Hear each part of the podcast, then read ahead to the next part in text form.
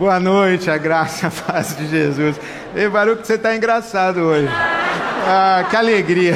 Pode sentar. Sabe que a última vez que nós estivemos reunidos aqui às 19 horas foi em março de 2020.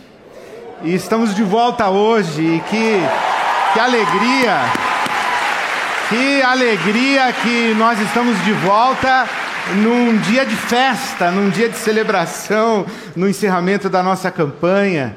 E uma grande festa, e eu conversava com a Silvia essa semana, a gente orando por esse domingo, e nós lembrávamos que a festa não é porque nós batemos a meta, porque a nossa brincadeira não é bater meta.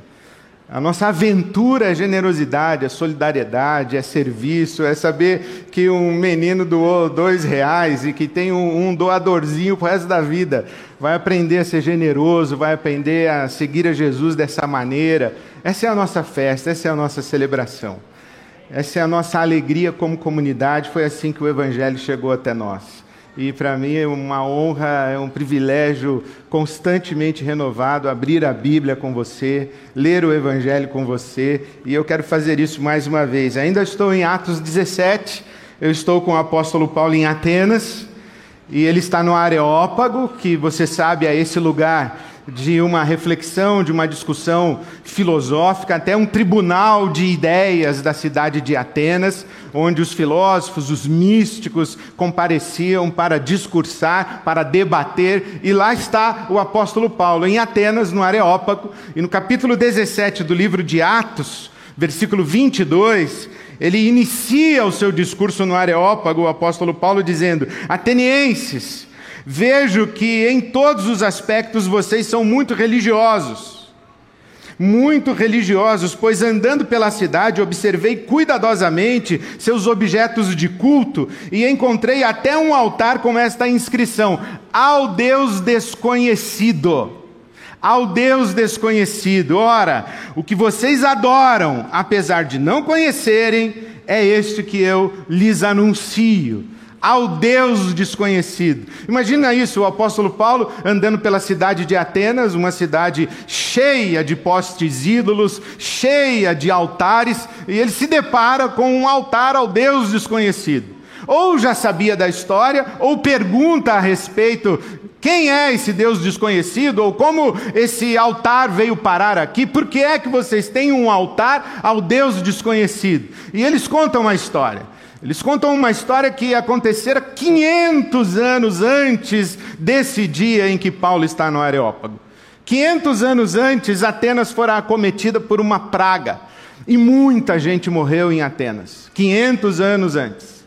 Tempo de Platão, Aristóteles, Sócrates, Parmênides e um filósofo chamado Epimênides, místico, filósofo, foi chamado a cidade de Atenas, veio da ilha de Creta para a cidade de Atenas, porque os atenienses clamaram aos seus deuses, aos seus ídolos, e nenhum dos ídolos conseguiu livrar a cidade da praga.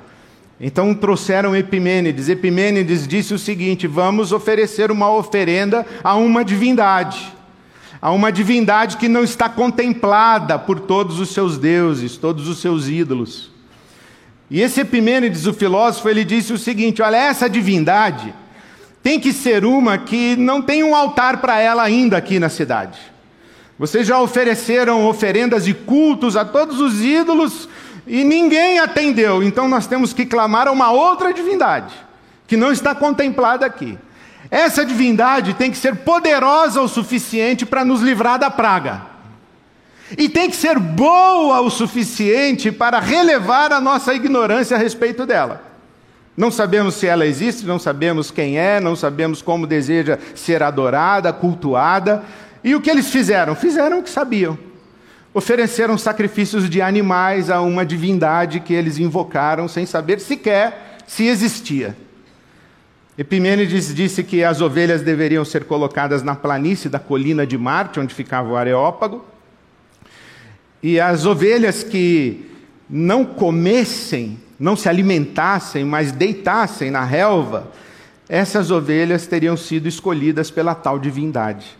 Assim foi feito, algumas ovelhas deitaram-se, Epimênides disse: são essas. Onde as ovelhas se deitaram, erigiram altares, sacrificaram as ovelhas e a praga cessou. A praga cessou, os atenienses perplexos perguntaram para Epimênides: Que nome daremos a esse Deus? E ele disse: Não podemos nos atrever a dar um nome para ele. Nós não sabemos quem ele é. Por isso, escreveram essa inscrição em cada altar ao Deus desconhecido, agnosto teo, ao Deus desconhecido. Esses altares ficaram na planície durante muitos anos, mas olha, esse fato que eu acabei de contar para você aconteceu 500 anos antes de Paulo chegar em Atenas. E os altares foram se desgastando, o povo deixou de frequentar os altares, 500 anos. Até que alguém teve a brilhante ideia de recolher um dos altares e levar para o centro da cidade de Atenas. E é esse um altar ao Deus desconhecido que o apóstolo Paulo encontra e diz: Esse aí, esse altar foi erigido em homenagem ao meu Deus. Esse altar é o altar de culto ao Deus a quem eu sirvo. Esse é o altar ao Deus que eu conheço e eu vim falar dele para vocês. E é muito corajoso da parte do apóstolo Paulo dizer que o Deus que havia liberto a cidade de uma praga 500 anos antes tinha sido Deus que se revelou na tradição de Israel. O Deus que se manifestou ali em Atenas, ele diz, é o mesmo que se revelou a Abraão, a Isaac, a Jacó. É o mesmo que tirou o povo de Israel do Egito, é o mesmo Deus do qual os profetas de Israel falaram, é o mesmo Deus que se revelou na pessoa de Jesus de Nazaré, é o mesmo Deus que levantou Jesus dentre os mortos, que ressuscitou Jesus dentre os mortos, é o mesmo Deus, é esse aí, o que vocês não conhecem, eu conheço. É o mesmo Deus. E eu fico pensando, que coragem é essa dele falar isso? De onde ele tira a ideia que o Deus que livrou Atenas da praga é o mesmo Deus que se revelou em Jesus? Provavelmente da sua consciência, que ele expressa inclusive depois na sequência do seu discurso, que o Deus que se revelou na tradição e na história de Israel e que se esvaziou, se encolheu, e encarnou na pessoa de Jesus de Nazaré, esse Deus, ele é, na verdade, o Criador de todas as coisas, ele é o Senhor de todo o universo, ele é o doador da vida, é ele quem dá o fôlego de vida a toda criatura, é ele que sustenta todo o universo e toda a criação. Esse Deus, ele é antes de todas as coisas, acima de todos os ídolos, Rei dos reis, Senhor dos senhores, acima de todos os deuses. Esse Deus que se manifestou, se deu a conhecer, se revelou na história de Israel e de maneira plena na pessoa de Jesus de Nazaré. Mas ele não se confinou nem na tradição de Israel, nem mesmo ao templo em Jerusalém, nem ao culto de Israel e nem mesmo na pessoa de Jesus de Nazaré. Às vezes tenho a impressão que nós fizemos isso com Deus, o Deus criador de todas as coisas. Esse Deus no qual somos, nos movemos, existimos, nele nós vivemos, imersos nele. Esse Deus, às vezes tem a impressão que a gente pegou esse Deus, espremeu, espremeu, espremeu, colocou ele em Jesus. Depois a gente espremeu Jesus e transformou Jesus em cristão. Depois a gente transformou Jesus em católico depois em protestante reformado. Aí depois a gente espremeu mais e transformou ele em calvinista, luterano, assembleiano, batista, evangélico. E o apóstolo Paulo diz: vocês não entenderam nada. Jesus não é o confinamento de Deus, Jesus é a libertação de Deus. Vocês confinaram Deus num templo em Jerusalém. Vocês confinaram Deus numa tradição cultica em Israel. Vocês aprisionaram Deus, inclusive na figura histórica de Jesus, o seu filho. Mas esse Deus, que levantou Jesus dentre os mortos, ele é o Cristo, o nome acima de todo nome. Ele é o Cristo que enche o universo com a sua plenitude. Ele estava lá em Atenas. Espera aí, Paulo. Não é Jerusalém, não é o templo, não é a descendência de Abraão. O Paulo diz: mas é cura? Então é Ele. Mas é libertação? Então é Ele. É vida? Então é Ele. Porque onde existe vida, libertação, liberdade, amor, fraternidade, justiça, onde existe reconciliação, onde existe solidariedade, generosidade, bondade, onde existe vida, ali Ele está. Tudo quanto é vida é expressão desse Deus. Por isso, Paulo não tem menor dificuldade de dizer: libertou Atenas, curou Atenas, foi ele. Veja que Paulo não diz assim: por trás de todos os altares de Atenas está, na verdade, Deus, o Deus que se revelou em Jesus. Não, ele não diz isso. Ele não diz isso porque aqueles muitos altares receberam súplicas, orações, oferendas e nada fizeram por Atenas. Mas aquele um, aquele um único, que eles não sabiam o nome, que eles trataram como Deus desconhecido, aquele um, sim, aquele um se manifestou de maneira redentora, de maneira salvadora, de maneira libertadora, de maneira curadora em Atenas. Então é Ele. Tudo quanto é vida é expressão de Deus. Toda cura é cura divina, inclusive aquela da medicina. Nós achamos o seguinte: que uma pessoa tem câncer, ela faz um tratamento, se submete a quimioterapia, radioterapia e fica curada.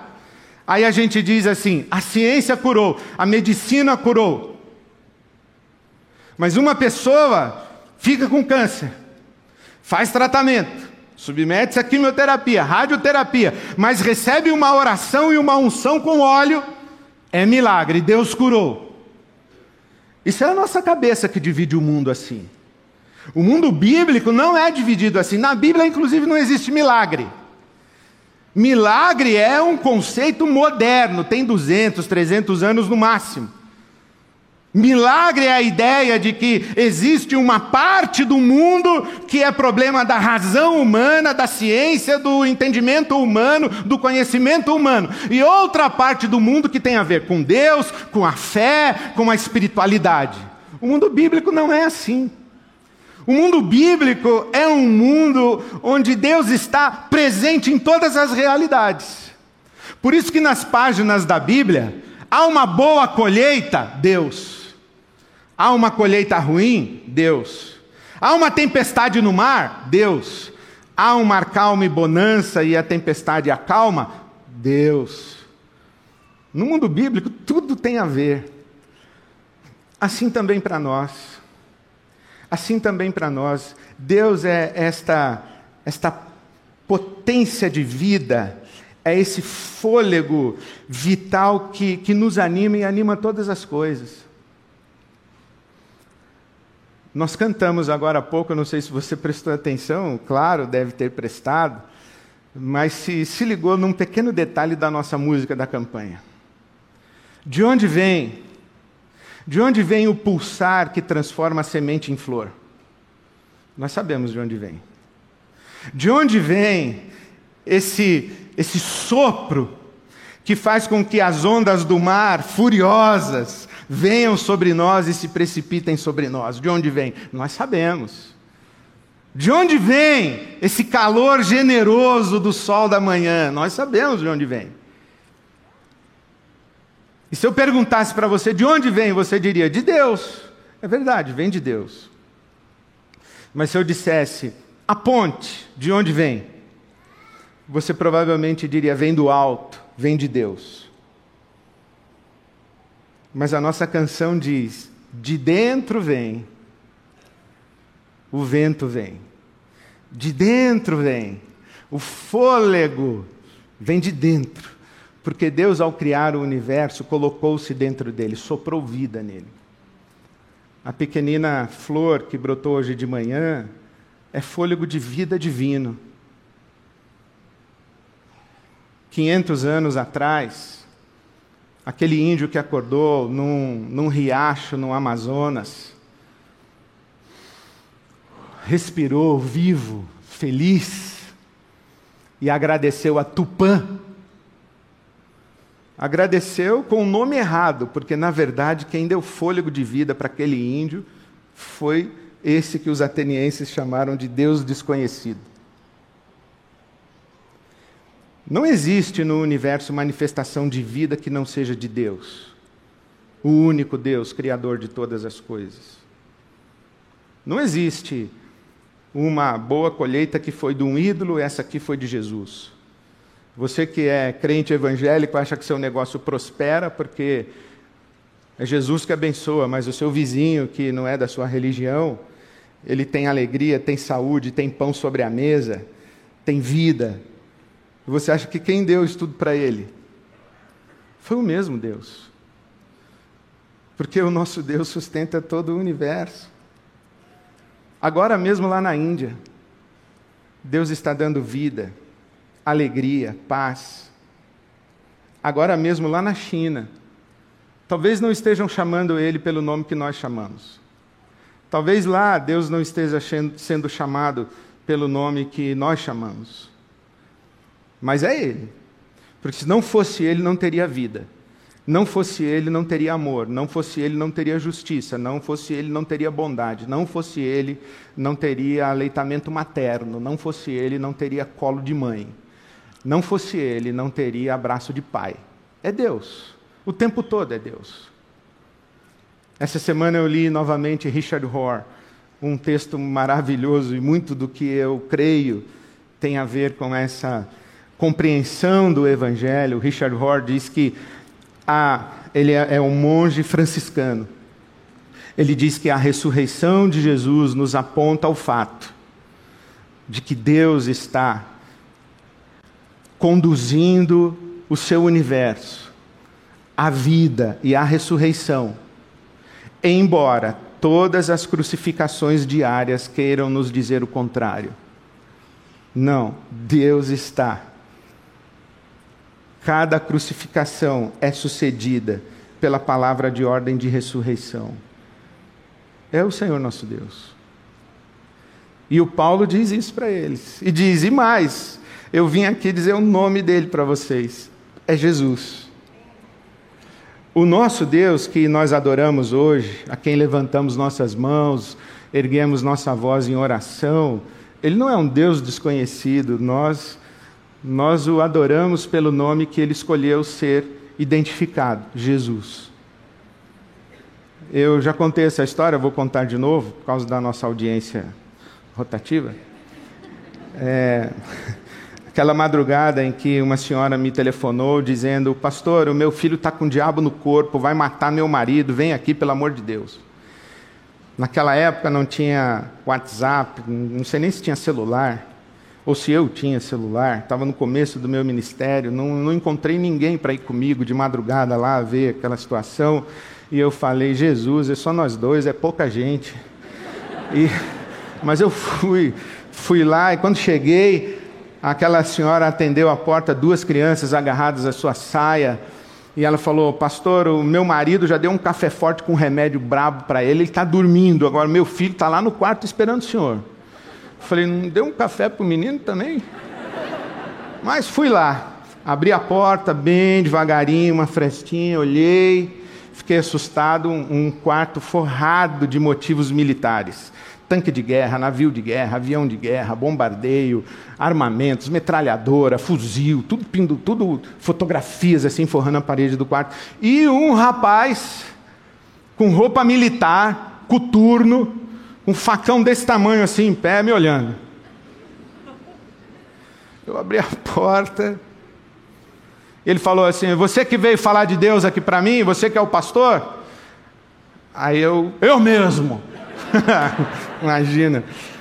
Ele falou: Então pode ir embora que eu já conheço Deus. Era a hora de eu ter falado: Beleza, valeu demais, prazer te conhecer. E ó, mas o Espírito de Deus pôs palavras na minha boca e não deu tempo de eu pensar, elas saíram. E eu disse: Você conhece Deus? Então qual é o nome dele? Ele me olhou intrigado e falou assim: ah, ele tem nome? É Deus. Eu falei: não, ele tem nome. Posso entrar aí para falar o nome dele para você e te apresentar para ele? Pode. Então coloca o facão. E eu me lembro que eu entrei, sentei, conversei com ele, José Luiz, e falei de Jesus para ele. O nome de Deus é Jesus. No seu coração, no meu coração, tem um altar. E a inscrição desse altar não é ao Deus desconhecido.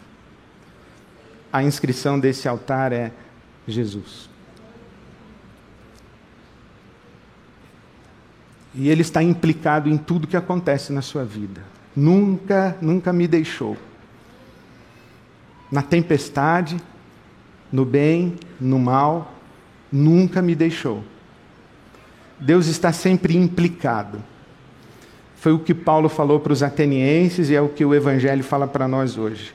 Deus está implicado em todos os nossos processos de cura e de vida. Onde existe vida gerando vida, onde existe vida curando vida, o Senhor nosso Deus está. E se Ele está, implique-o, invoque-o. Invoque-o pelo nome que Ele escolheu ser invocado, Jesus. Louve-o, sirva-o, alegre-se nele, chore aos pés dele desabafe com ele, grite com ele, fique com raiva dele, mas esteja com ele, porque ele é fonte da vida, ele é a força que nos rasga o peito, ele é o fôlego que nos anima a alma, ele é tempestade de amor sobre nós, esse é o nosso Deus. Ele tem nome, o nome de Deus é Jesus.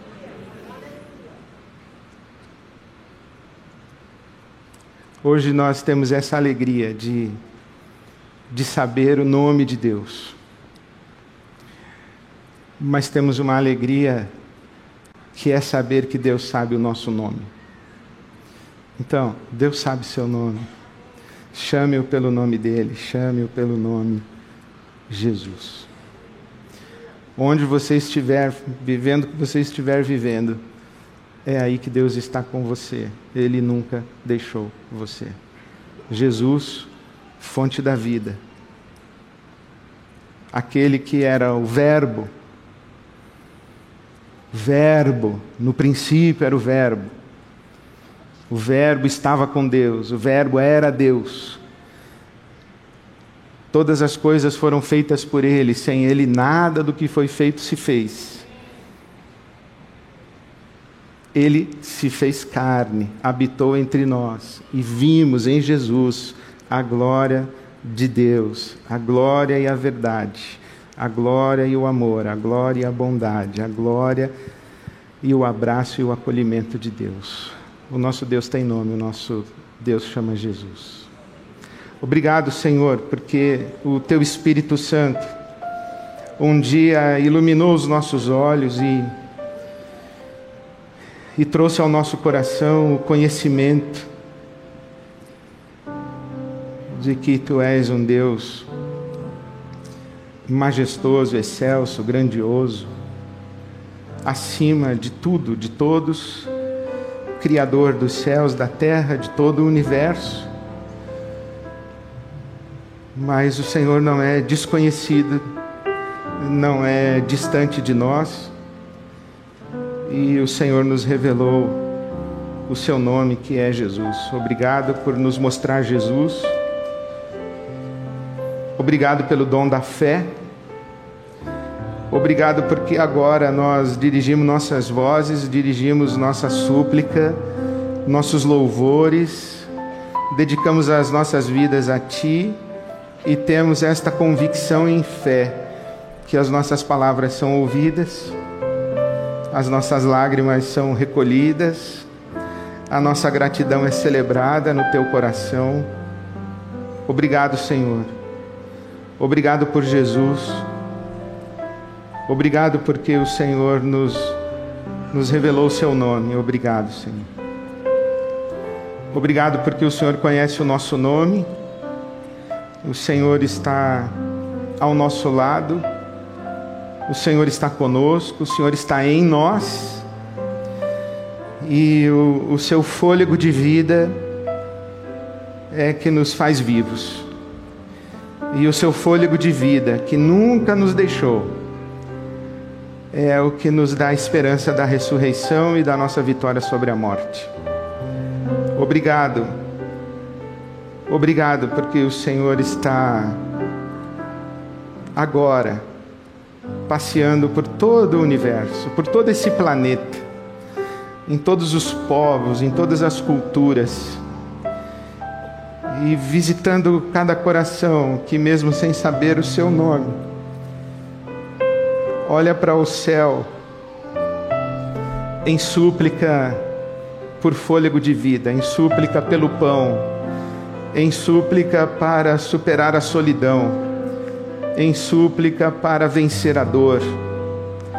Obrigado, porque o Senhor é fôlego de vida, como ondas furiosas do mar e como o sol que nos aquece pela manhã. Obrigado, Senhor.